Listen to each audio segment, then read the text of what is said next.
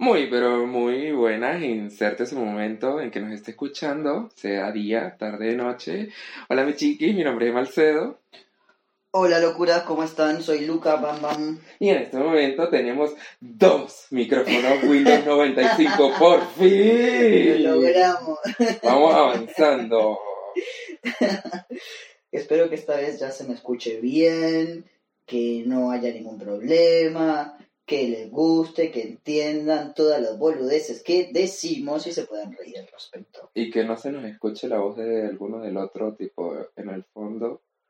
Y que Luca y yo no tengamos que invadir tanto nuestro espacio personal. Sí, Para que estoy puedas. Sí, muy cansado de estar hablándole a la nuca a Emma. Así que... Y el aliento de Luca a veces no es muy lindo. Eso es tu culpa, porque siempre que vengo me das café. ¿Qué crees que El café no te da mal aliento. El café te da aliento de café, es un aliento muy rico, pero bueno. No, bueno, por eso Pero vos acabas de comer un shawarma, hermano, no hinches. sí tengo aliento a El cebolla. aliento a cebolla. Bueno, bueno, ya está. A ver. Basta de aliento. Así somos, ya lo saben, así somos. Hoy tenemos un episodio súper interesante, súper, súper, súper interesante, que como Luquita publicó en las redes, no es ni tan trans ni tan cisis, Ni ¿no? tan trans trans ni tan cisis. Exactamente. Esto es un tema que si bien como los demás episodios los hemos abarcado desde la transexualización y desde nuestras vidas y nuestras experiencias, en realidad es un tema que va para todes, todes, todes. ¿Y cuál es, Emma? ¡Ay, esto se va a complicar los dos micrófonos! El episodio de hoy se llama Miedos, porque todas las personas tienen miedos. Todos vivimos con miedo y no solo vivimos con miedo, sino que nos educan a tener miedo. a tener miedo. O sea, es como que es la norma. La norma es casarte, hijos, ser heterosexual y tener miedo. Claro. Porque y, apar- sí, y aparte de, no solamente tener miedos, no enfrentarlos. exactamente. Porque ¿qué pasa cuando enfrentamos el miedo? Uy, es horrible. Es horrible. Y no, pero cuando lo superamos, cuando superamos Es el hermoso. miedo, es hermoso y nos volvemos más fuertes y al mismo tiempo empezamos a cuestionar. Y si pasaste un miedo, luego pasas otro, luego pasas otro, Claro. y eso al sistema no le va a gustar mucho que estés pasando todos sus miedos. ¿Sabes por qué? Porque what doesn't kill you make you stronger. Me parece que esto de tener tu micrófono propio, Es hermoso porque puedo bailar y cantar. Lo amo, tener más espacio para Sí. poder hacer tus cosas. claro. Claro, sí. sí. Uy, esto va a ser un episodio largo de boludeces nomás. Pero bueno, eh, lo que queríamos empezar, obviamente, como todos los episodios, es crear una empatía hasta, hasta, hasta hacia nuestra comunidad, la comunidad trans, desde los miedos o la discriminación o cualquier cosa que pueda sentir otra persona. Y el miedo es algo que todas las personas sienten y de manera muy distinta y a cosas muy distintas. Y es muy importante que entender que lo que yo le tengo miedo para otra persona puede parecer una boludez y viceversa. Entonces, siempre el primer paso, como siempre decimos, es respetar los miedos de las otras personas. Ningún miedo boludo, ningún miedo fácil de atravesar, ningún miedo es eh, cagazo. O sea, es tipo que puedes decir, ah, bueno, porque esta persona es muy cagona. No, todos los miedos tienen un respeto muy, muy, muy fuerte y siempre es, es importante poder tener esa, ese, ese dejo de empatía al respecto. Claro. Y ahí hay algo que yo quiero decir que, por ejemplo, o sea, está precisamente como niveles de miedo de decir, uy, sí, tal cosa me da miedo, qué feo. Y otra cosa es las fobias, como cuando ya de verdad algo te da pánico totalmente, ataque de ansiedad horrible porque tienes una fobia al respecto. Y siempre me ha parecido horrible el hecho de que se diga homofobia, transfobia, porque al menos de que tengas pesadillas y que veas a una persona trans o gay o lesbiana o lo que sea en la calle y entres en un ataque de ansiedad, no, déjame decirte que no es una fobia. Es un odio. No tienes miedo, es odio. Es lo que tienes. Entonces yo por eso siempre digo transodio cuando se nos rechaza. Yo creo que también es un concepto que viene de cuando años atrás se pensaba que los homosexuales se podía, la homosexualidad se podía contagiar, ¿viste? Entonces, sí, tenía como esa fobia de, como si fuese una enfermedad, ¿no? Como, ay, no, no, no quiero que me contagien, quiero alejarme de, de las personas homosexuales. Pero bueno, ya estamos en pleno 2019, ya sabemos que no se contagia, ojalá se contagie, la verdad. La pansexualidad, que contagien de pansexualidad. Claro, por favor, pero bueno, no pasa. Entonces sí, basta de decir, y a mí, incluso lo digo para mí mismo también, porque yo hablo mucho de la gordofobia, de la transfobia, y es cierto, no es ni gordofobia, ni transfobia, ni nada, es odio, odio, odio y más odio y el odio es falta de comunicación, falta de información. Claro, y al final ese miedo viene precisamente de la ignorancia del tema, del no saber del tema, porque lo que no sabemos nos produce miedo. Al no, al no tener información de un tema que nos mueve nuestra estructura de vida, porque es distinto, porque no lo conocemos, porque nos va a cambiar una forma de pensar, porque nos va a deconstruir. Es, esa misma palabra. Eh, ahora, el hecho de decir deconstruir a la gente le genera miedo. es terrible. Ahora, estoy pensando, Emanuel, en la. ¿Cómo causa miedo la incertidumbre, no? ¿Será el hasta podría dejarme decir que es lo que más miedo nos da como humanos, el no saber. No sé si hay algo que, vos puedas pensar en este momento que te cause más miedo o te haya causado más miedo que no, que no sea el no saber. Uh, la lista de miedos que yo tengo es así como el gif de Bob Esponja cuando está tipo haciendo su fiesta y empieza a desenrollar el papel y el papel empieza a irse por todas partes y las paredes y demás. Mi, es mi lista de miedos así, que por sí justo estoy empezando a leer un libro excelente que habla al respecto y lo quiero recomendar porque ya llevo como no sé, apenas 60 páginas y creo que va a pasar a ser mi libro favorito que es de Amalia Andrade, se llama Cosas que piensas cuando te muerdes las uñas. Ella es ilustradora, es escritora colombiana e hizo este libro desde sus miedos y desde los ataques de ansiedad que tiene por sus miedos y cómo descubrió todo esto.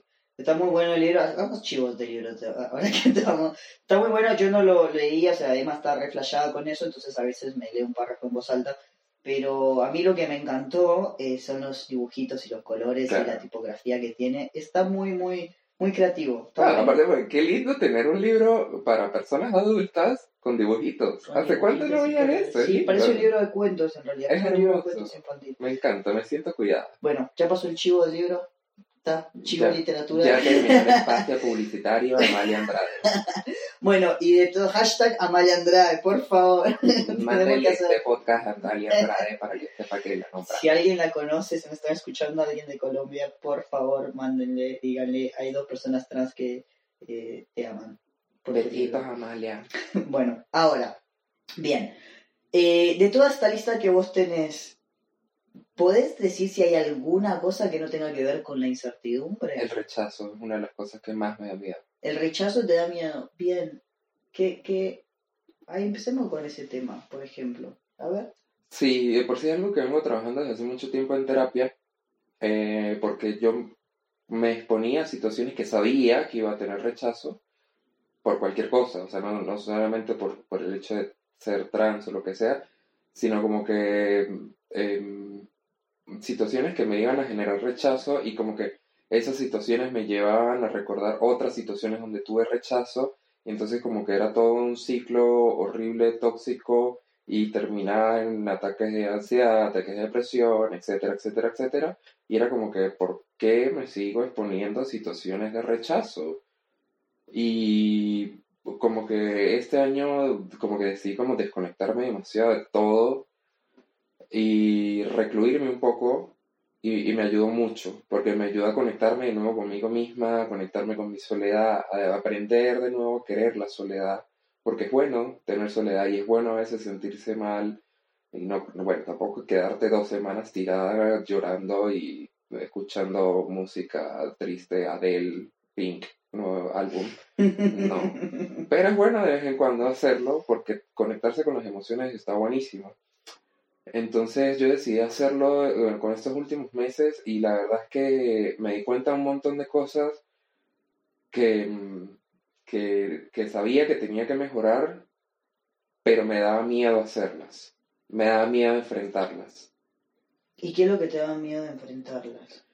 Porque sabía que estaban mal y que sabía que al enfrentarlas iba a ser difícil, que iba a traer un montón de cosas de mi pasado y revivir todos esos momentos era como una herida que por fin estaba empezando a cerrar o en teoría estaba cerrando y así muy gráficamente le metía el dedo y salía la sangre y supuración y, ah estaba cerrando pues no toma y el dolor de ese de esa emoción o de ese momento Eso, ese eso, eso está bueno porque muchas veces cerramos, pensamos que cerramos heridas y son heridas que en realidad las cerramos con toda la sociedad adentro. Entonces, si eso en realidad lo hiciéramos en, la, en el cuerpo humano, tipo real, concreto, generaría infecciones, ¿no? Pero cuando lo hacemos con la memoria, con el recuerdo, con, las, con los traumas, no, no podemos darnos cuenta de la infección que está generando hasta que te explota por otro lado. Entonces, eh, es bueno eso también, el miedo de volver atrás y enfrentar esas esas infecciones, ¿no? esas heridas que cerramos pero con el gusanito adentro, eh, es muy fuerte, es muy fuerte bancarse, ¿no? Eso de decir, abro, como decir, ¿no? De meter el dedo hasta adentro, sacar toda la porquería, toda la pus, toda la mierda que podemos tener y que quede el agujero, o sea, porque es tal cual, si lo vemos como si fuese una herida, es como que agarras un cuchillo, te lo rebanás así sin anestesia, porque no hay anestesia para las emociones que no sea el alcohol, que tampoco... Tampoco es anestesia, porque el otro día es peor todavía. Sí, porque no puedes operar, como, o sea, si fuese anestesia, como que vos te lo pones, ok, no sufro y estoy registrando y, solucionando mi situación. Pero con las anestesias que, que tenemos en las emociones, que es el alcohol y la droga, no podemos seguir operando, digamos. Entonces, no es anestesia, es algo de agarrar un cuchillo sin anestesia, sin nada, pum, abrir el tajo y empezar a sacar toda la mierda, pa, pa, pa, pa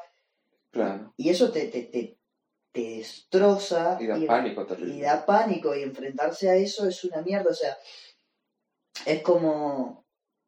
¿Qué, qué sé yo? Es como. Lo, lo, lo, siento inclusive a un nivel. Como cuando uno decide irse a operar, ¿no? Como cuando los tres decidimos empezar una operación y decir, che, yo me voy a meter en esa cama y voy a estar ahí y, y van a estarme haciendo cosas y, y después todo el post y después todo. Bueno, es un miedo porque pasamos todos, eh, de poder decir, voy a ir a, empezar este procedimiento, este proceso. y no, no, no tienes que ser trans para iniciar esos procesos, ¿no? Porque es, es una cuestión de, de, agarrarte, ponerte los zapatos, ponerte los cinturones, amarrarte bien todo y decir, voy. Y me va a doler, y me va a romper, y me va a quedar en la cama, y voy a pasar una semana tirada sin hacer nada, pero esto me lo saco porque me lo saco, ¿no? Exacto. Sí, o sea, es que así como da miedo cualquier tipo de cirugía, algo físico, eh, lo, emocional da miedo, enfrentarse a lo emocional da miedo, pero una vez como muy gráficamente, listo, gracias por poner esa imagen tan hermosa, yo que soy así muy visual, y me estaba literalmente imaginando cómo sacadas todo con un cuchillo de una pierna infectada, gracias. Em, Capaz que le sirve a la gente la próxima vez que no quiera enfrentarse. bueno, eh, al final, la única manera de superar los miedos, que tiene que ver con las emociones y con los sentimientos, es enfrentarlos. Y, como acabo de cantar, What doesn't kill you makes you stronger. bueno, hay algo que yo se lo, comentaba a Emma recién cuando estábamos comiendo, eh, que, que siempre se nos acercan las personas eh, cis y nos dicen como que a los trans, bueno, quienes no nos rechazan ¿no? ni nos odian, nos ven como personas muy valientes, como que siempre se me acercan y dicen, che, vos sos re valiente, o cuando salgo de una operación nueva, un procedimiento nuevo, me dicen como, no, porque lo que vos te hiciste es, tiene un coraje. Y, y es muy loco, ¿no? Que se nos vea como personas tan valientes, cuando en realidad todos enfrentamos un montón de miedos. Y lo que quería hablar de esto es bueno, ya que se nos ve tan valientes, poder hacer analogía respecto a los miedos que tenemos que enfrentar desde el momento uno ¿no? Que vos lo tocaste un poco, que es el tema del rechazo. Una vez que nosotros ya nos genera la duda, ¿no? De somos trans o no somos trans, o a veces, cuando sabemos que somos trans desde chiquito, como fue tu, tu caso, el momento en que decimos, ¿me hago cargo o no me hago cargo? ¿No? Y el primer nivel uno, una vez que encendés eso, es como cuando le pones game on, ¿viste? Al, jueguito. Y. Start. Start. 3, 2, 1. Fight. Fight. Una vez que empezás eso, vale, hace el play. El episodio 1 es el rechazo. ¿no? y en todo sentido. Es la primer lamparita que se te enciende. Claro, en todo sentido, porque primero viene el rechazo hacia la o sea, hacia uno como, o sea, por ejemplo, a mí me lo explicaron así, vas a pasar como tres niveles de rechazo. El tuyo propio, y una vez lo aceptes, vas a empezar a hacerlo con las personas allegadas a ti, tu familia, tu círculo de amistades más cercano, en el trabajo, lo que sea. Y el tercero, que es el más difícil, por decirlo de alguna manera, para mí el personal y el social sí son como los más difíciles y todos tienen su nivel de dificultad y todos te generan miedo, es cuando ya vas a la sociedad como persona trans. Y es como que te genera un pánico terrible eh, el hecho de poder expresarte y salir como eres en realidad y que te vean y que te miren mal y que esto, que si te va a dar ansiedad o no. Yo, por ejemplo, tengo muchísimo miedo el hecho de eh, salir sola o lo que sea, o tomar transporte público con maquillaje o con las uñas pintadas, que es algo tan, tan normal, pero a mí me generan pánico horrible. Que tampoco tiene que ser, es un caso, tampoco es un caso alejado a lo que le pasa a muchas chicas. Claro. Eh, más allá de ser trans o ser cis, eh, es una situación donde también yo conozco amigas eh, cis que, ya no salen o que salen solo con Uber, entonces ya la salida les genera mucha más plata, lo cual es una mierda. O sea, ¿por qué una mujer tiene que gastar más plata simplemente por el hecho de que tiene que pagar un Uber si quiere salir a las 4 de la mañana, 5 de la mañana con un maquillaje? Es, es una garcha. Eh, y también tiene que ver, o sea, pienso, ¿no? Toda la gente que a ver, si bien nosotros como trans pasamos por, por ese, esa primer pantalla, ahora, ¿cuánta gente cis no pasa también por esa pantalla, ¿no? Lo que pasa es que muchos a veces lo tiran debajo de la alfombra, ¿no? Eh, y a nosotros no nos queda otra que, hacer, que hacernos cargo. ¿no?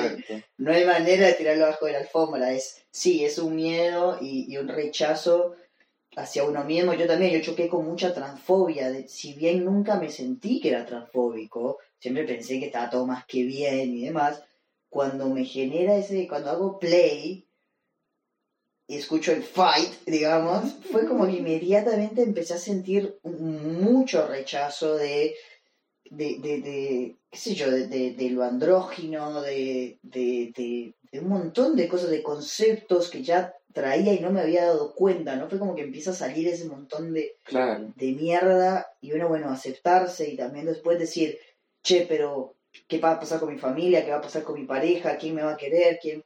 Y son como constantes, ¿no? Porque nos pasa a todos. Es algo que... Sí.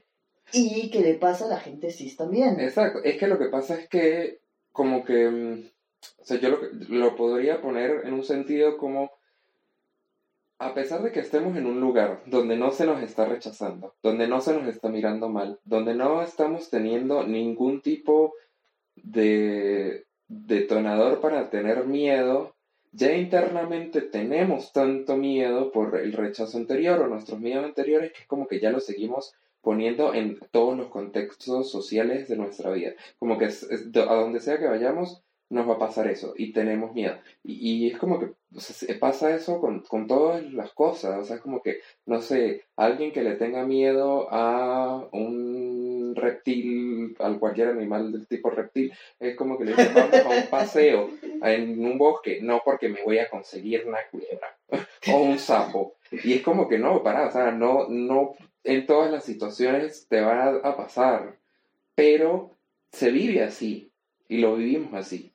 Pasa con, con, con, todo, ¿no? Desde banalidades, con, con, la ropa, con los peinados, con a dónde voy a ir, o si digo que tengo esta fiesta, o si voy a, sí, a mí me pasa, es una pelotudez, ¿no? Pero alejándolo del tema de ser trans o no, me pasaría como si es también, si yo estoy en un ambiente queer o de transfeminismo o tipo así, de gente que por ahí está estudiando filosofía, sociología, así como que uno dice, bueno, acá me tengo que cuidar lo que digo.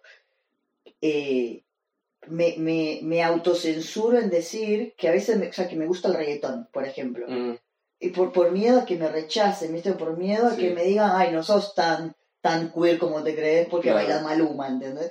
Y, y es algo que tenemos tan metido en el chip, el miedo al rechazo ujú. es muy zarpado. Ni que hablar, eh, como lo hemos tocado ya un par de veces, de, de las cosas que nos gustan, de nuestras pasiones y que no nos hacemos cargo por miedo al rechazo, como en mi caso con la música, O el fracaso. eh, al fracaso, a que nos digan eh, que lo que estamos haciendo lo hacemos mal, que no guste lo que hacemos.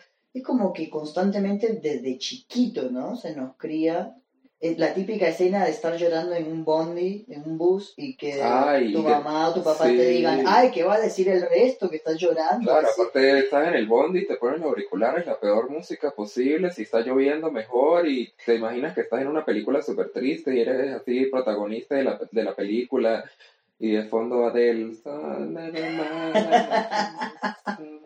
Y, deprimida, y tú te imaginas, no, no lo has hecho, ay, es hermoso. No. Sí, tú te imaginas que estás en una película porque siempre se puede ser más dramática. Debería hacerte un libro. Algún momento. Drama Queen. Drama queen. How, how to be a drama queen and survive it. I laugh about it. Pero bueno, nuestro, ma- nuestra manera de decir cómo lo vamos a transexualizar, porque como hemos dicho, podemos transexualizar todo, es el hecho de el miedo a comenzar el tratamiento hormonal. Mm, Algo que nos preguntan muchísimo y algo que hay mucha desinformación al respecto, inclusive hoy, 2019, em, no hay tanta información en internet cuando vas a, a- a empezar tu tratamiento de reemplazo hormonal. Si investigas un poco y eres así medio freak de, de querer tener todo bajo control como somos Luca y yo, de repente, bueno, sí sabes y cuando llevas a, una, a, a- a la persona especialista en esto, que sería la parte de la endicro- endo, endo, Ornito- ornitorrinco. el la endocrinología, coño. Bueno, sí, puede ser que ya sepas un montón de cosas, pero hay gente que no. Que de igual manera no tienes que hormonizarte para ser trans.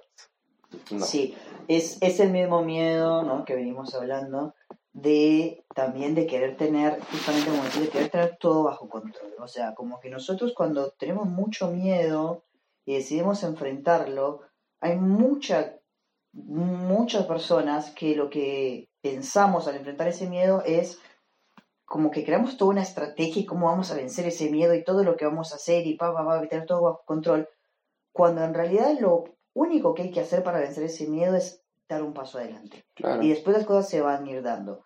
Eh, justo hay gente que, que, me, que me escriben en Instagram de si es que, que tiene mucho miedo a iniciar las hormonas porque no saben si se van a llegar a arrepentir o no. Esa es una es clásica, es una pregunta clásica. Y tiene mucho que ver con, con, con esto de, eh, no sé si quiero aprender a manejar porque me da miedo chocar o no, o si no me va a gustar. O sea, es como, claro. hacelo primero y principalmente para quienes están sí cuestionando sobre las hormonas, no es un viaje de vida. O sea, es como vencer cada miedo o cada proceso que uno empieza, uno empieza un laburo nuevo.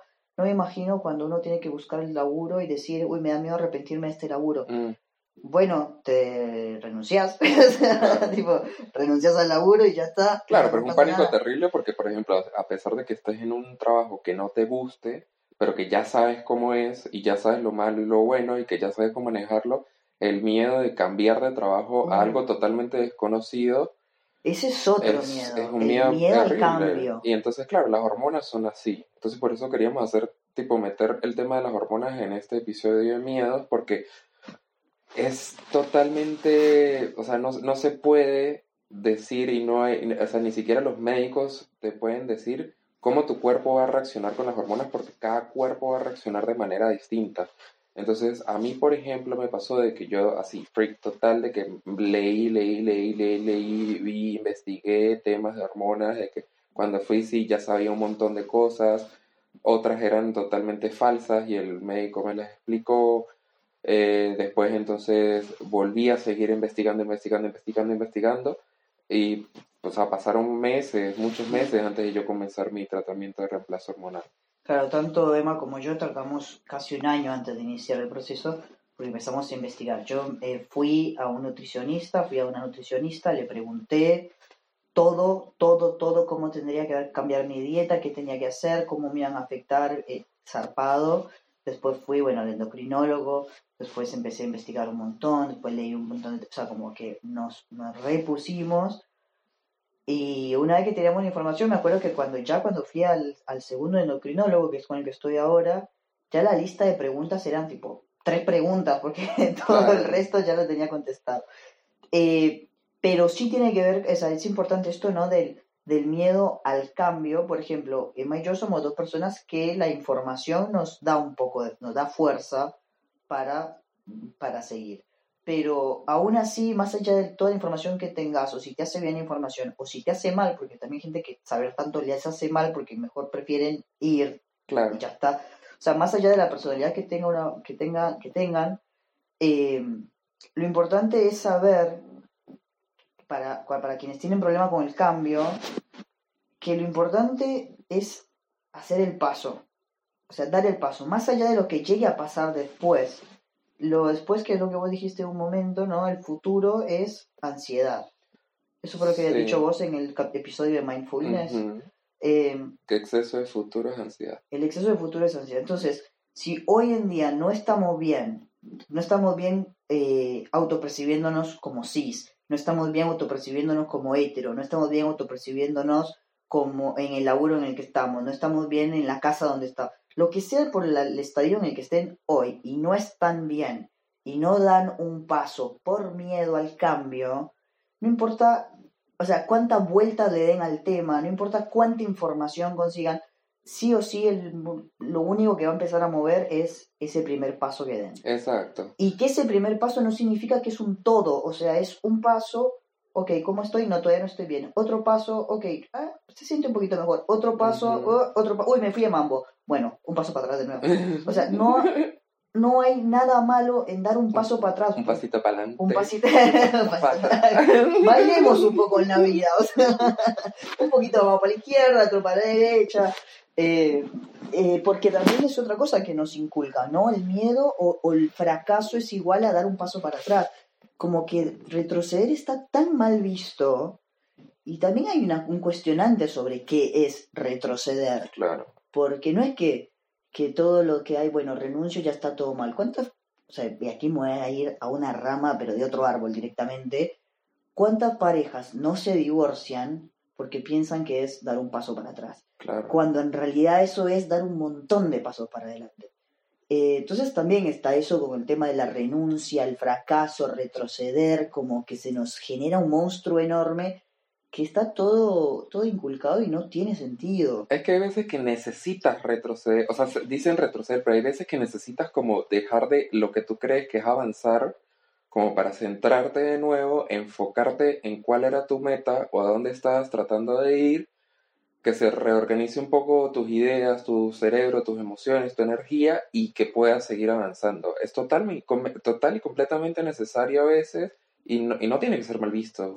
Pues dejar de ver la vida como una línea recta, ¿no? O sea, vivimos en una en un círculo, en un ciclo, en una espiral, constantemente estamos en una espiral. Entonces, eh, dejar de ver en qué tipo para adelante o para atrás, basta con todo ese binarismo en todos los sentidos de la vida y es empezar a pensarnos nosotros mismos como el centro de un círculo o de una espiral donde tenemos que movernos a veces para adelante, a veces para un lado, a veces en diagonal, a veces para, a veces para arriba, a veces para abajo, o sea, para- Puede ser no moverte. y a veces no mover, y a veces quedarte quieto, respirar y decir, ok, acá sigo. Eh, O hiperventilar. o quedarte en posición fetal en tu cama con cinco frazadas encima. polares, un burrito de, de, de frazadas polares. E incluso eso es avanzar también, porque cuando estás en esos estadios, estás reconociendo tus emociones, estás aceptándolas y te estás siendo fiel a vos mismo en lo que te está pasando. Y si no hay, o sea, si eso no es avanzar, no sé qué más es avanzar. Claro, y bueno, y con el tema de los pasos y las hormonas, para mí fue así. O sea, yo primero había investigado un montón. Luego fui a mi primera consulta con el endocrino. Ahí ya fue como que el primer choque porque lo que yo pensaba que tenía todo bajo control se destruyó porque me di cuenta que no tenía nada bajo control, jamás se puede tener todo bajo control. Entonces es como, ese es el primer pánico cuando uno es alguien así estructurado como yo, de que necesito tener todo perfectamente organizado, un plan que no se salga y que en el mínimo detalle que se sale del plan, entonces ya me genera demasiado miedo, ansiedad, no lo hago. Entonces, bueno, me pasó eso, después seguí investigando, cuando ya fui, eh, estaba un poco más calma y todo, pero seguía teniendo miedo y al final dije, o sea, bueno, por otros problemas se retrasó el, poder comenzar mis hormonas y tal, y esto y aquello. Cuando por fin dije, si no lo hago ah, con miedo, o sea, si no lo, si no, si espero el momento de no tener miedo, jamás lo voy a hacer porque jamás voy a tener el control, jamás voy a tener toda la información, jamás una persona me va a decir que las hormonas le dan ciertas cosas, otra persona me van a decir que las hormonas le dan ciertas cosas, y a mí me pueden dar otras cosas total y completamente distintas. Entonces fue como el típico dicho argentino, ya fue. Ya fue. Y me lancé y ha sido... Ya estamos en el baile, bailemos. Exacto, ahí ha sido lo mejor que me ha pasado el poder comenzar mi tratamiento hormonal. ¿Cómo fue tu vida para comenzar las hormonas para que podamos hablar de qué efectos tiene la testosterona y los estrógenos en la transición? Eh, en lo particular, lo que me pasó a mí fue en un principio tuve cambios muy, muy, muy rápidos. No, no, no, pero antes, ¿cómo, cómo fue Ah. tu paso para ¿Cómo me antes de comer, antes, o sea, cómo fue tu viaje para llegar a las hormonas? Uy, mira, tuve muchos idas y vueltas, mucho que sí, mucho que no, mucho que sí, mucho que no, mucho que sí, mucho que no. Yo no entendía nada respecto a lo que era mm, ni las hormonas ni nada. Entonces pasamos por todo este proceso de investigación y demás. Y aún así no quería, porque tenía mucho miedo a, al intermedio. Tenía mucho miedo a Mm, si las hormonas no me hacían bien, si, si no cam- tenía cambios rápidos, ¿no? Todavía tenía como esta cosa muy binaria en mi claro, cabeza. que, que es que creemos que las hormonas son mágicas. Y no. Claro, al- o sea, en mi caso pasaba de que yo estaba seguro que no iban a ser mágicas, entonces era todo ese miedo de, uy, ¿y si al final no cambio, y si al final las hormonas no me hacen lo que yo quiero, o, o es muy probable que tengan que tardar un montón de tiempo, entonces, bueno, fue primero, bueno, con la meditación, empezar a, desarrollar mi paciencia y mi tolerancia y demás. Pero cuando me decido por las hormonas y digo, sí, vamos con todo, em, me pasó, bueno, que sí, que los cambios se dieron, se dieron rápido. Sin embargo, tuve que acudir, ¿no? a personas que de repente me, me hacían ver, y eso es un dato muy importante, es que en el caso de la masculinidad trans, si vos dejas las hormonas, los cambios retroceden, ¿sí? Que no es el caso, tengo entendido que no es el caso de las mujeres trans. Digamos, si yo dejo las hormonas, eventualmente voy a volver a menstruar, eventualmente voy a dejar de tener pelo, eventualmente mm, se me va a agu- a agudizar un poco la voz, me va a quedar, no va a volver la misma voz que tenía antes, pero, pero va a agudizarse igual, o sea, como que los cambios son, ¿cómo se dice? Eh, retroactivos, se me sale, pero no es la palabra que, retroactivo. pueden, que se pueden echar para Re- atrás. revertir, digamos, claro. revertir eso. que eh, entonces eso me dio mucha más tranquilidad. En mi caso, después al final no quise revertir nada y entre más cambios tenía estaba más chocho. Claro. Pero, pero bueno, no sé si era esa la pregunta que tenías. Sí, sí. Ajá, y, y, por ejemplo, cuando comenzaste las hormonas, porque bueno, la testosterona es una hormona que es mucho más fuerte que el estrógeno, Sí. que, que como que tú ya llevas que dos años en hormonas, año y medio, Año y medio. que, que han sido así como un breve resumen de, de lo que has sentido desde que comenzaste las hormonas. Felicidad. ¿Eh? ¿Qué cambios? eh, pasé por momentos muy copados, o sea, algo que a mí siempre me generaba mucha molestia, muchísima, muchísima, muchísima molestia en la menstruación, y al mes ya se me fue. Entonces fue como, vamos. También me generaba mucho problema mi voz y al mes ya empezó a grabarse. Entonces, justo los dos cambios que más me, me, me afectaban positivamente fueron los que primero se dieron. Y a suerte mía también, el cambio que más me, me costaba aceptar, que era el vello, fue lo que fue, se fue dando, no sé si lento, pero sí progresivamente. Desde, o sea, desde el puro principio empecé a notar cambios, principalmente en el vello de la cara y las cejas. Y yo tenía, tengo mucha fobia eh, a lo que es pelo físico corporal. Entonces. Gritas así cuando. Grito, sí, cuando me hacían tocar una pierna con pelos, eh, no, sentía, me, me, daba posta que se ponía la piel de gallina, pues, todo, me daba, me mareaba todo, no, no podía. Entonces, claro, cuando yo veía que me iba a salir pelo, yo decía, uy, la puta madre. Y eso era algo que me costaba un montón aceptar. Sin embargo, se empezó a dar de que se fueron dando muy, muy progresivamente, entonces empecé como a amigarme con esa parte. Eh, y bueno, y hoy en día ya cuando tengo, ya tengo pelos en la panza, en el pecho y demás, es como que aprendí a, a aguantarlo y, y, tipo a veces digo, bueno, ya está, tengo pelo, ya está. Por suerte el, también se dio todo un movimiento social de amigarse con el sí. Entonces como que la sociedad me acompañó en todo este proceso.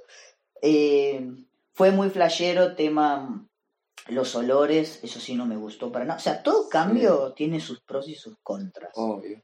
Lo importante es poder entender y, y tener una, na- un autoanálisis de saber si los pros siguen teniendo más peso o no. Porque si no tenemos ese autoanálisis de qué nos gusta o qué nos sirve o qué nos hace mejor y qué nos hace peor, eh, si no podemos tener eso, se nos complica todo. Todo cambio se complica porque cada cosa, qué sé yo, yo estoy re contento, ¿no? Con todo lo que me pasa, pero de repente los olores. Y, si, y ya yo digo, no, porque huelo feo, no, bla, bla, bla. Y se me genera todo un monstruo enorme porque huelo feo, sin poder sentarme y, y decir, che, todo esto, este monstruo de que huelo feo, ¿de verdad me pesa más que todo esto que es positivo?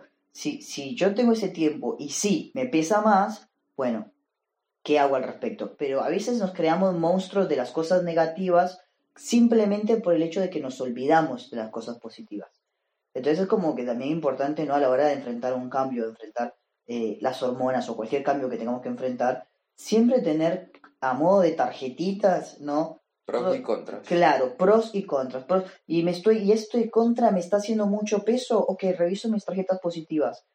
Entonces, ¿de verdad tiene mucho peso o me estoy olvidando de las positivas? Puede ser ambas opciones, o sea, puede ser que sí tenga mucho más peso que las positivas y ahí tomar la decisión. Pero, pero siempre tener en cuenta eso y no estarnos yendo de un bando al otro, ¿viste? Como, ah, es todo genial y de repente sale algo mal, ah, está todo mal y de repente algo más o menos, ah, no sé qué quiero.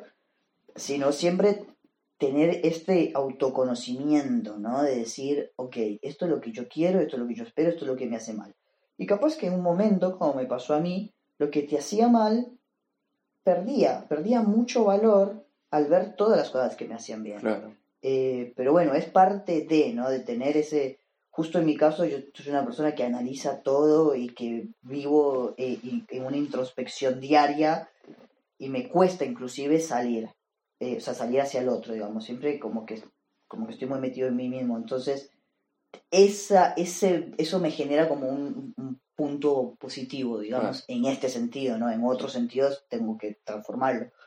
Pero, pero eso sí siento que es algo que me, me ayudó un montón, inclusive cuando ya tenía tantos cambios y me veía en el espejo, que creo, creo que a los cuatro meses, ya me empezó a generar también una molestia psicológica, ¿no? De, de esto de, Claro, de no es- reconocerte. Es que eso es muy importante porque, por ejemplo, se habla mucho el tema de las hormonas, de los cambios físicos que nos hacen, pero no hay tanta información de los cambios psicológicos emocionales que nos hacen. O sea, por ejemplo, ¿qué cambios de ese tipo viviste con la testo? Eh, hay algo que siempre hablo, que también creo que lo había hablado en uno de los videos de YouTube, es el estadio del espejo. O sea, más allá de que estemos de acuerdo con Freud o no, que es un desastre muchas cosas las que dice, hay algo que a mí me, que, que lo entendí y fue a través de las hormonas. El estadio del espejo, esto de a grandes rasgos, ¿no? Porque es mucho más profundo lo que él habla, pero crear tu imagen en el espejo y poder tener tu imagen y saber cómo te ves vos desde un afuera, ¿no? Posta que es muy importante para, para el humano. Entonces, de repente, cuando yo, yo cambiaba, o sea, mis cambios se dieron muy rápido, entonces, cada semana tenía un cambio nuevo, cada semana, y, y no poder tener mi imagen, ¿no? Como que de repente ver cómo me veo yo desde afuera, o inclusive en el espejo y demás, no tenerla, no ser consciente de cómo soy yo desde afuera, eh, me generaba mucho, mucha inestabilidad, ¿no? Porque es como que no, no te reconoces, no sabes cómo es tu imagen, no tenés tu imagen. Porque la imagen que tenés es antigua y sabes que ya no es esa, porque cambiaste tanto que no es esa la imagen. Entonces, eso genera mucha inestabilidad. Eso más tener el cuerpo de eh, un hombre, cuando yo eh, criado mucho en, en, el tema del feminismo, la igualdad de género y hombre igual violencia o hombre igual macho, entonces ver esa imagen frente al espejo también me, me, empezaba a causar rechazo, ¿no? Como, como que de repente me había transformado físicamente en el enemigo, digamos. Claro. Eh, y eso también tuve que empezar a amigarme. ¿El enemigo del episodio 1? No, no, con el otro. con otro. Eh, Hay que aclarar. Que, a mí me siguen preguntando. Que, bueno, pata, no me metas en quilombos a mí. No me metas en quilombos. Ah, tú sí. Tú sí me puedes meter en quilombos a mí. Yo no te meto en ningún. Ah, ah, no me hagas sacar trapitos al sol, mi amor. Mira cómo saca la cosa en vivo, mira vos. Bueno, en fin. Estamos hablando en serio, Emma. Por favor, la gente estaba remetiendo. Demasiado tiempo de seriedad. si no, no estás sexualizando. Tú me lo hiciste en el episodio pasado. Está muy bien. No, lo que hablaba era eso, era poder, y con la psicóloga eh, me invitó a, y, y es algo que me ayudó un montón, que me decía, bueno, es tu oportunidad de resignificar el cuerpo masculino, o sea, como darle, o sea, por eso se está hablando hoy en día de las nuevas masculinidades y, y aprovecha este momento para darle un significado nuevo a eso que te han inculcado desde chico. Y eso me ayudó un montón de decir, ok, sí, está bien, yo voy a, a, a, ¿cómo se dice? Crear tu propia imagen. Claro, si bien voy a tener este cuerpo y al hacer ejercicio y demás, como que se me agrandó la espalda y era como que daba todo el perfil de hombre, o sea, como tenía muchos sin qué sé yo, deportista y demás, se me toma como una imagen bastante binaria, digamos. Y resignificarlo. Y es como esta imagen de hombre deportista con músculos, zaraza, zaraza, zaraza, zaraza, zaraza. No, no significa macho cabrío, se va a significar algo nuevo y esa es mi, mi, mi misión respecto a lo trans, digamos. Y ahí le di vuelta a la cosa, pero es como todo el tiempo, ¿viste? Como poder cuando, cuando, o sea, como poder destruir los conceptos que tenés y generar algo nuevo y ver que siempre es una oportunidad. Si no hay algo así, bueno, es una oportunidad para darlo, eh, para darlo así. Sí. Eh, qué sé yo, fue como, es como que mis cambios se dieron más por, por ese lado. Y después aceptarme, porque hay una cuestión con la voz que a mí me, me cuesta, que sigo teniendo voz de adolescente y, y en su momento era como enfrentarme a esa transfobia, ¿no? De y de repente decir, ¿y qué es una voz de, qué es una voz de hombre? ¿Y qué es una voz de hombre adulto? ¿Y qué es una voz de adolescente? ¿Y cómo destruir todos esos conceptos, no? Claro. Y algo que, por ejemplo, tú has mencionado mucho era de que tú siempre como tuviste problemas con el tema de la agresividad y cómo manejarla, eh, está esta cosa que dice que la testosterona y las personas que tienen testosterona tienden a ser más agresivas y que la testosterona puede generar eso. ¿Lo mm. sintiste, lo viviste? ¿Crees que es algo, un mito o una realidad o que de verdad en el momento en que una masculinidad trans empieza su tratamiento hormonal con testo, tiene más agresividad?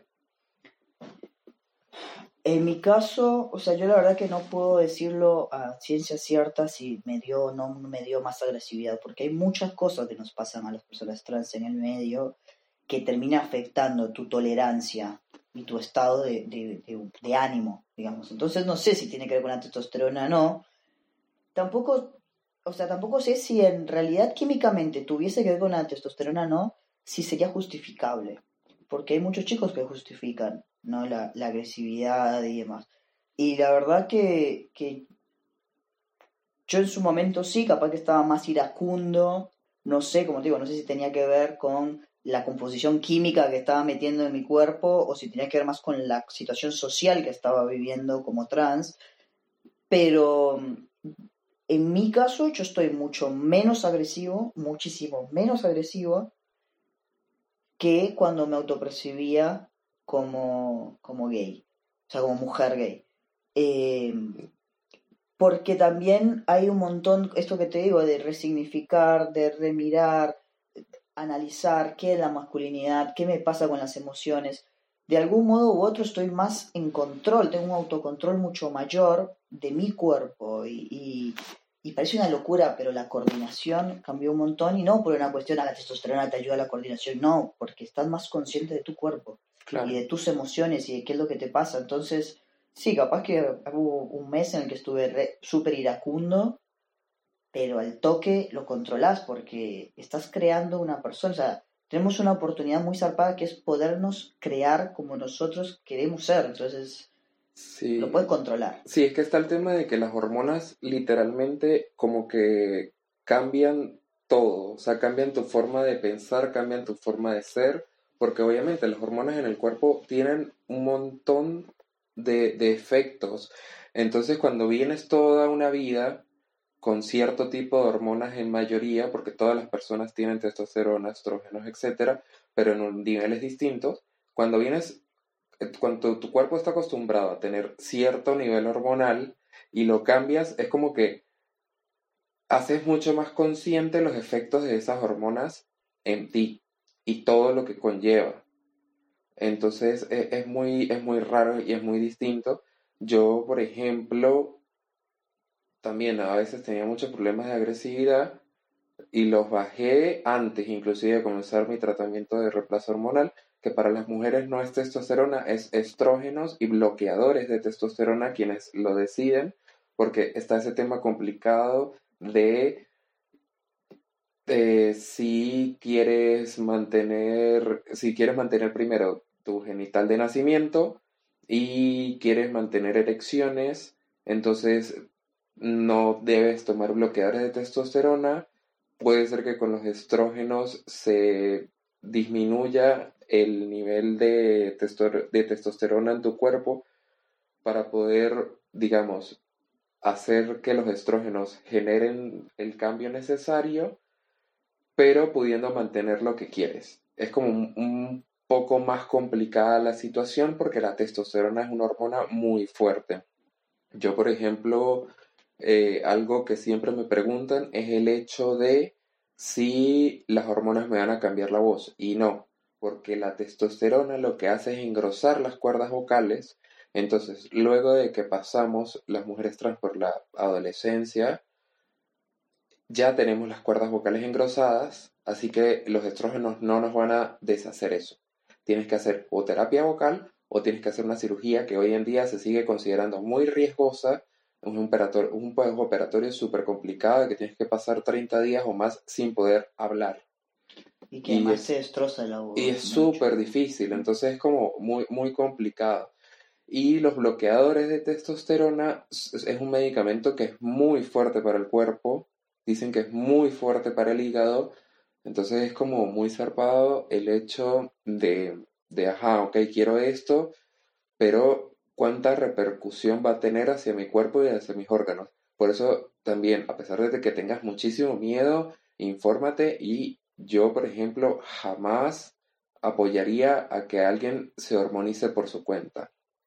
Porque no es el hecho de que, bueno, sí, te sientes mal, tienes disforia, necesitas hacer tu transición y todo eso se puede entender nosotros como personas trans podemos entenderlo y empatizar con otra persona trans que de repente le cueste acceder a sus hormonas, pero al final puede ser mucho más peligroso, porque las hormonas te cambian todo, te cambian demasiado. Y en el caso de los estrógenos, toman mucho más tiempo, porque como digo, la testosterona es una hormona muy fuerte, muy, muy, muy fuerte. Entonces, mientras los estrógenos empiezan a hacer sus efectos, bajar el nivel de testosterona y, mucho peor, si no tomas bloqueadores, los cambios, digamos, tardan mucho más en verse. O sea, yo, por ejemplo, lo primero que sentí fue eh, cambios de humor. Eso fue al tercer día de empezar, cambios de humor total, pero de que no lo podía controlar de tristeza ATR lo más arriba posible, a abajo, down, en cama, horrible, de que no quería comer, me quería comer la vida. Y después de que yo estaba charlando con amigas cis y les decía lo que estaba sintiendo, me decía, boluda, estás como si estuvieras menstruando. Y yo, es verdad. Y yo ya lo había leído. Y sí, las mujeres trans, los estrógenos, mm, digamos que nos hacen reproducir lo que sería el ciclo menstrual, pero sin la parte de la menstruación, pero sí tenemos nuestros días donde nos duelen los pechos, donde sentimos todos estos cambios de emociones, donde esos días que nos tenemos antojos horribles. Y, sí, o sea, es muy cierto de que las hormonas se producen esas cosas, eso no es un mito, es una realidad, o por lo menos en mí pasó en muchas otras mujeres trans que he visto y he leído, les pasa. Entonces, por eso es, muy importante informarse, porque yo, por ejemplo, a pesar de que sabía que eso iba a pasar, en el momento en que me estaba pasando, yo no me estaba dando cuenta. Y tenía como tres semanas con cambios de humor, porque fue muy fuerte el choque hormonal de cuando comenzaron las hormonas, empezar a cambiar las hormonas fue demasiado difícil entender qué me estaba pasando porque obviamente te vuela la cabeza, ¿no? no, a pesar de que tengas toda la información, no sabes qué te va a pasar, no sabes cómo lo vas a tomar, no sabes cómo tu psique va a decir, ah, sí, es esto, perfecto y todo, pero cuando te está pasando, es como, Dios mío, y, y no sabes cómo manejarlo. Entonces es como, la información, para mí, es como si estuvieras jugando piedra, papel o tijeras, información mata miedo. Sí, también todo lo que mencionas de los cambios, eh, porque mucha gente cuando piensa en esto, en lo de los cambios y las hormonas y todo el quilombo, inclusive cuando dicen, ay, pero es un tratamiento de por vida, no, mejor no quiero, o ay, no, pero me va a destruir el organismo, guarda también con esa justificación ante sus miedos de decir, no lo hago por todo esto, porque la verdad es que el cerebro controla todo, o sea, y si nosotros de verdad, más allá de los cambios, a ver cuántas mujeres cis viven con la menstruación de por vida y no, se, no, no es la muerte de nadie, ¿no? O estos cambios emocionales tampoco es la muerte de nadie, o la gente que la testosterona sí les aumenta el enojo, les aumenta la ira, les aumenta la... Sea como sea, eso es una composición química, pero la aposta es que nosotros también tenemos el control sobre eso, ¿no? Y, Exacto. Eh, porque de repente dicen, ay, no, la testosterona hace que no puedo llorar. Yo también decía eso y la verdad que cuando terminé con Ailu me lloré la vida. Entonces, como que... Ventilando. No, pero posta, porque uno decía, no, porque no pueden llorar, no puedo llorar, no puedo llorar. Y a veces... bueno, pero eso viene del machismo. Claro. El hombre no puede llorar. Entonces pensás que, que es todo por las hormonas y la posta es que cuando, cuando de verdad tenés la necesidad de hacerlo, cuando puedes, o sea, si de verdad querés controlar tu ira, no importa cuánta hormona tengas encima o cuánta, lo que te haga testosterona, vos puedes controlar tu ira. Lo mismo en tu caso. Sí, a mí, por ejemplo, me tardé un tiempo en, Primero, cuando me di cuenta, tardé tiempo en poder empezar a controlarlo. Y ya después, así como que cuando empiezo a sentir esas cosas, cuando ya empiezo a sentir demasiados cambios de humor, cuando ya empiezo a sentir que tengo demasiados antojos muy bizarros que casi que pareciera que estuviera embarazada, digo como, veo la fecha y digo, mm, sí, estoy en mis días. Y a veces lo digo en voz alta y la gente se me queda mirando tipo, ¿cómo que en tus días? Y yo, no, y es como que el, hecho de explicarles es, sí, tenemos básicamente un ciclo menstrual, ta, ta, ta, ta, ta, ta, ta. Que ojo que también los hombres sí tienen su ciclo. Claro. Lo que pasa es que también hay una cuestión social, ¿no? De de, ah, bueno, los días son solo de las mujeres nada más y claro, no hay es distinto. Claro, y por ahí un chabón está re violento ese día y es como, bueno, sí, es violento o está enojado, ¿viste? Y no se hacen cargo también de esos siglos. O sea, lo que yo voy es que todo cambio, como decíamos, todo cambio va a tener sus pros, sus contras, todo cambio va a tener sus cambios, además, ¿no? Como su cola de cambios, y eso simplemente no es una cuestión de echarse para atrás por eso. Que no le tengas miedo a los cambios. Claro, no le tengas miedo ni, ni al cambio en sí, ni a los cambios que eso va a generar, porque no sabes la verdad si eso va a ser tan fuerte para vos o no. Y al no saber, no es que uno se echa para atrás porque no sabe, al contrario, es vivirlo.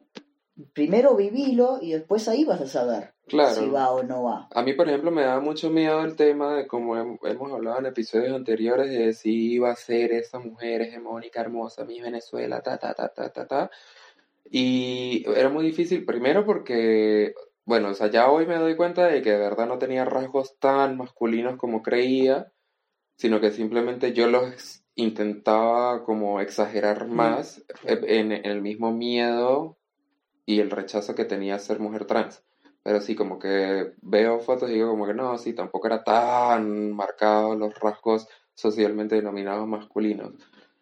Eh, pero los estrógenos tardan mucho más tiempo en hacer efectos que la testosterona. A mí, por ejemplo, fue primero eso, cambios de humor, eh, todo este tema de, entre comillas, los días, y luego, bueno, sí, la piel se vuelve mucho más suave, eso lo he leído mucho de que sí es la posta, eh, luego el vello se hace más fino, pero el vello no te va a desaparecer. El, las hormonas, los estrógenos, por ejemplo, no va a hacer que desaparezca el vello, al contrario de que la testosterona sí hace que te salga vello en sitios donde no tenías. Y luego de muchos meses, hay que tener muchísima paciencia, es cuando empieza la redistribución de la grasa. Hmm. La caderita que tenés ahora. ¿De qué? La caderita que Ah, la caderita no, pero cinturita sí. Sí. Una cinturita 60 hermosa. Entonces, y, y, ya tengo un año, yo justo acabo de cumplir mi primer año, año en hormonas y fue hace muy poco tiempo que empecé a notar la redistribución de la grasa en lo que sería mi torso. Y mucha gente me dice como que, uy, es increíble, como estás rebajando, no sé qué, y no sé qué más, porque obviamente de verme de una persona que pesaba 120 kilos a mi cuerpo está cambiando todos los días, es como que me dicen, uy, pero ¿qué estás haciendo? Estás más flaca, estás comiendo. Y yo, sí, sigo comiendo toneladas como para un ejército. Pero, y más bien es como, si no lo hayan visto en la foto. Es, si no lo han visto, eh, sí, los que, los que me conocen saben que como como para un ejército. Y, y, y me dicen, pero ¿cómo haces? Hormonas, mi amor.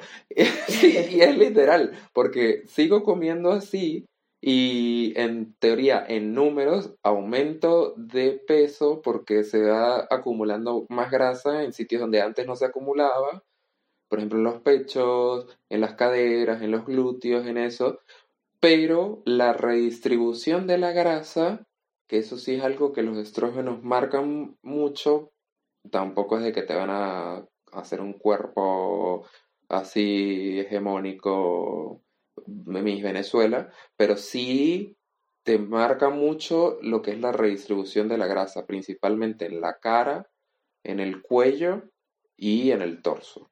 Mm.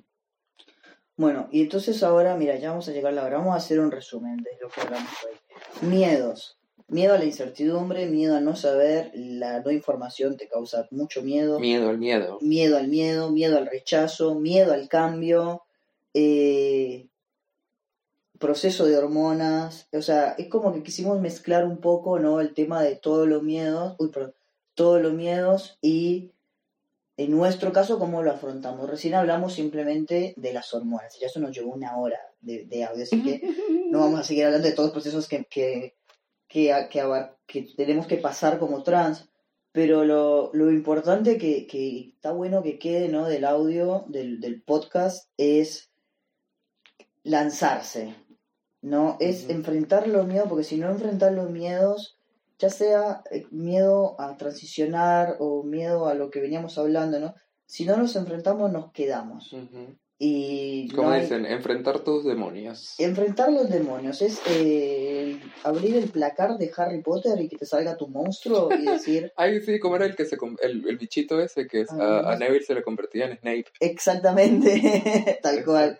Eh, es eso, es encontrar prepararnos, ¿sí? No, no es pensar o no si nos vamos a enfrentar al miedo o no, no, es prepararnos para ese monstruo que nos va a salir y que en el fondo sabemos qué es lo que va a salir, porque siempre sabemos qué es lo que va a salir.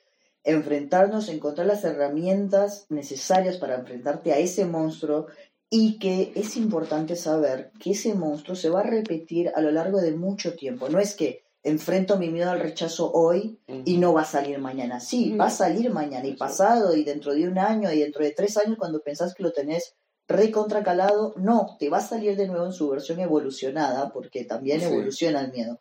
Entonces... Eh, Pero aprendas a vivir. Exactamente. Y, y convivir. Es vivir, convivir y al mismo tiempo seguir luchando día a día hasta que de repente, de acá a 10 años, no existe más ese. Exacto. Ese pero aparece otro. O sea, como... Y si eres una persona que no tiene ese miedo, generar la empatía o ver cómo puedes ayudar a la persona que tiene ese miedo en específico para ayudarle a superarlo, en vez de cuestionarle o preguntarle o hacerle cosas que le genere más miedo, de que le genere más incertidumbre, de que le genere más dudas de si hace o no, si se lanza al vacío o no, eh, eh, en vez de generarle más problemas, que le ayudes claro.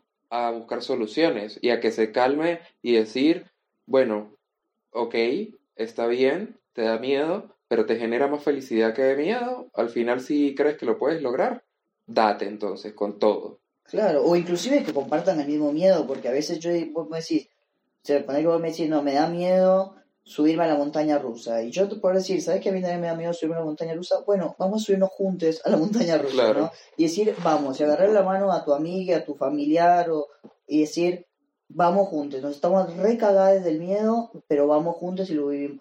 Eso también ayuda un montón, saber que tenemos la contención, ¿no? Y desde nosotros mismos no ser arrogantes de mm. pensar que tal persona es cagona, tal persona ese miedo es injustificado. Tengo miedo al ah, vos tenés miedo al rechazo porque te importa mucho lo que dicen los demás. No, no, es date cuenta que capaz que el miedo que le otro tiene al rechazo se le cala por un lado y capaz que a vos también, vos también tenés un miedo al rechazo que se te presenta por otra parte. Entonces, siempre no mantener esto de la empatía, no ser arrogante, y poder eh, eh, hablar con nosotros mismos de decir, ¿cómo me, qué loco, a esta persona le está pasando esto? ¿Será que a mí también de algún otro lado se me está presentando, no? Sí, justo como que eso, para ir terminando, me trae algo que, que quería mencionar. Y, y, hay un miedo, a mí por ejemplo, yo tengo mucho ese miedo del hecho de pedir ayuda. Uh, el miedo a pedir ayuda es algo muy fuerte porque nos hace sentir que somos vulnerables, que van a ver lo peor de nosotros, que, que no podemos lograr las cosas por nuestra propia cuenta. Y bueno, sí, hay veces que tienes que lidiar con tus propios miedos y con tus problemas por tu cuenta, que nadie más te los puede resolver, que las personas te pueden dar consejos, tu terapeuta, familiares, eh, amistades, lo que sea, pero son consejos y ya, hay cosas que sí, que lo tienes que enfrentar por tu propia cuenta. Pero, por ejemplo, el ejemplo que acabas de dar de la montaña rusa, bueno, eso es algo que alguien te puede ayudar a superar ese miedo y que no tengas miedo a pedir ayuda. O sea, no tiene nada de malo en pedir ayuda cuando sientes que necesitas ayuda. Al contrario, habla mucho, habla de una valentía inclusive. Pedir ayuda también es ser valiente. Aceptar que no puedes con algo es tiene una valentía zarpada, porque a veces uno piensa que la valentía es ir solo contra el mundo y no. Capaz que ahí estás llevando un poco de la cobardía de hablar con el otro. O sea, el miedo es muy, es muy loco los detalles, ¿no? O qué tan fino tenés que hilar al respecto, porque pensás que estás haciendo el gran valiente y en realidad estás, estás cagándote en las patas, porque tu miedo no es en enfrentar, tu miedo no es en ir solo, tu miedo es en ir acompañada. Entonces, también empezar esa introspección, ¿no? De decir, ok, me cuesta pedir ayuda, me cuesta ir con el otro, me cuesta aceptar que tengo miedo, me cuesta afrontar mis problemas. Que puedes hacer todo por tu propia cuenta. Claro, y, y es, ok, frena y pedir al, al de al lado que, que, te ayude. Y ya con eso capaz que estás venciendo un montón de miedos en solo ese hecho. Entonces también es eso, es cuestionarnos ¿Dónde está nuestro miedo? La gente que dice que no le tiene miedo a nada está, está llena de arrogancia. es la persona que más miedos tiene, porque tiene miedo a aceptar sus miedos. Así que todos tenemos miedos, ayudémonos con los miedos, preguntemos, eh, informémonos. informémonos, informemos, comuniquemos, pidamos manos, tendamos manos, o sea, es como una cuestión de crear una red para entre todos poder superar los miedos que nos han que nos han educado y que hoy en día la sociedad se nos controla por el miedo. Entonces, imagínense qué lindo sería que todos dejemos de tener esos miedos, o sea, sería como alta revolución, me parece, ¿no? ¡Anarquía! Anarquía total, ¿ah? ¿Con qué me vas a poner? ¿Con qué me vas a gobernar? ¿Con qué miedo?